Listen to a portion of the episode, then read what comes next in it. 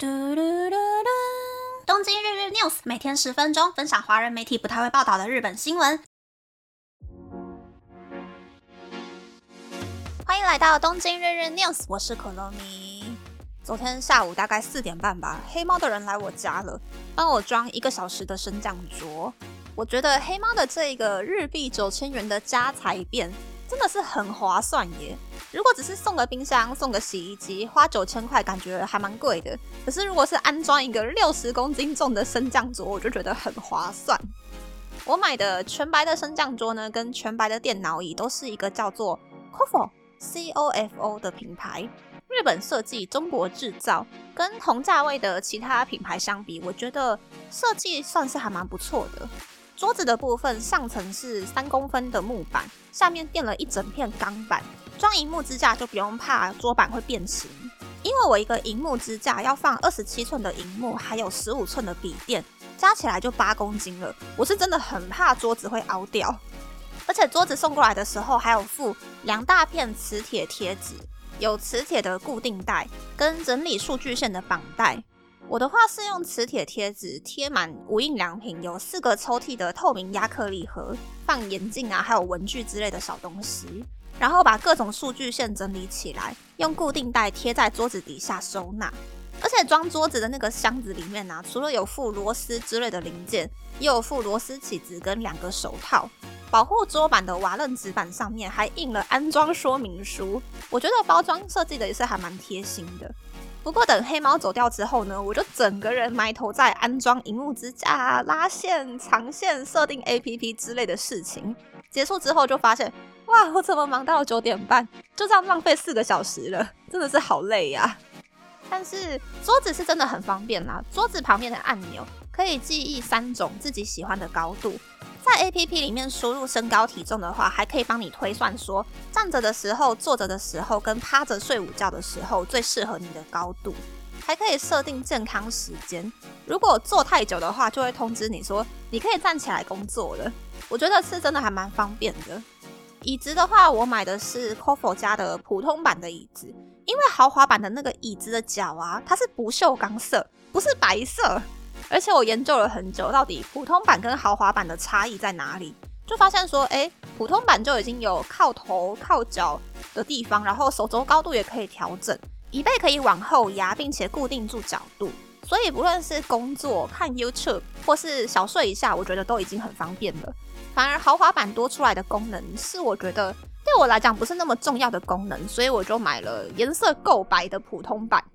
然后 Cofo 的桌子还有椅子的滑轮都是属于比较安静、不太会伤木地板的设计，推起来也还蛮平稳的，我觉得很加分。我知道台湾好像可以买得到 Cofo 的升降桌，PTT 上面有个网友讲，Cofo 一百二十公分宽的桌子售价是台币一万七千元，价钱大概跟 IKEA 差不多。其实日本官网的折扣价是日币七万七千九百九十九元，所以台湾的售价其实开的也不算过分。预算在台币两万元以下，想要买设计比较贴心的升降桌的朋友呢，我推 Cofo 啦。只是说下单之后要等两个月才有办法收到货，必须要有一点点耐心。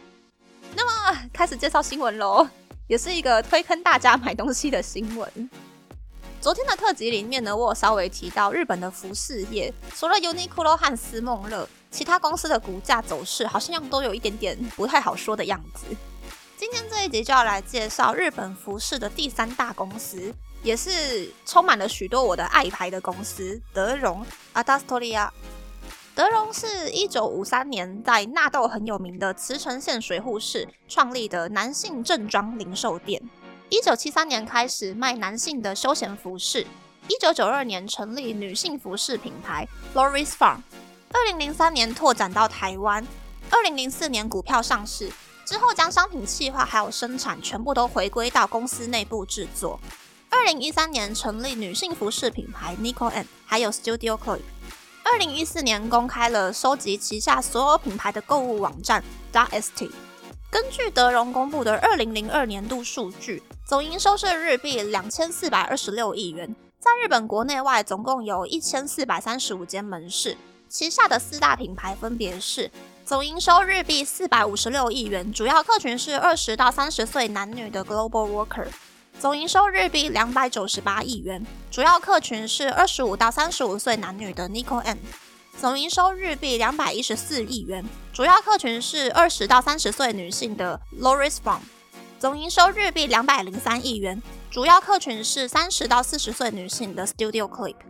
德荣从二零一零年左右开始大幅成长，二零一零年的总营收超过日币一千万元，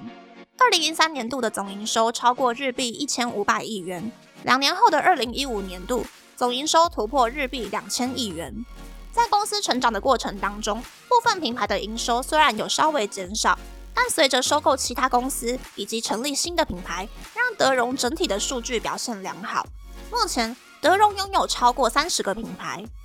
除此之外，德荣和 Uniqlo 一样，将设计以及生产制造收回到公司内部，结束外包。虽然可以更迅速地推出消费者所期待的商品，但是德荣并没有因此降低成本，让利润增加。所以在二零一八年以后，德荣的成长速度下降。又遇到新冠疫情，营收越变越少。德荣在二零二二年度靠着购物网站加 ST，还有收购餐饮集团 Zeton，又一次让业绩上升，并以在大型公园内开设餐厅为战略。这是希望能在帮助活化公园使用率的同时，开创新的财源。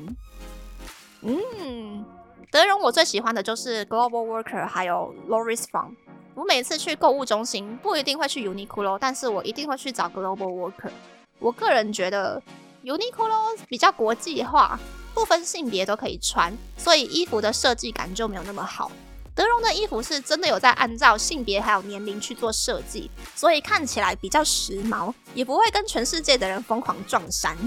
我最近比较喜欢的品牌是 Misty Woman，是属于那种比较有气质的日本女生上班或者是假日都可以穿的衣服。虽然价格比 Global Worker 大概贵个两倍左右吧，但是是比较符合我目前穿搭风格的品牌。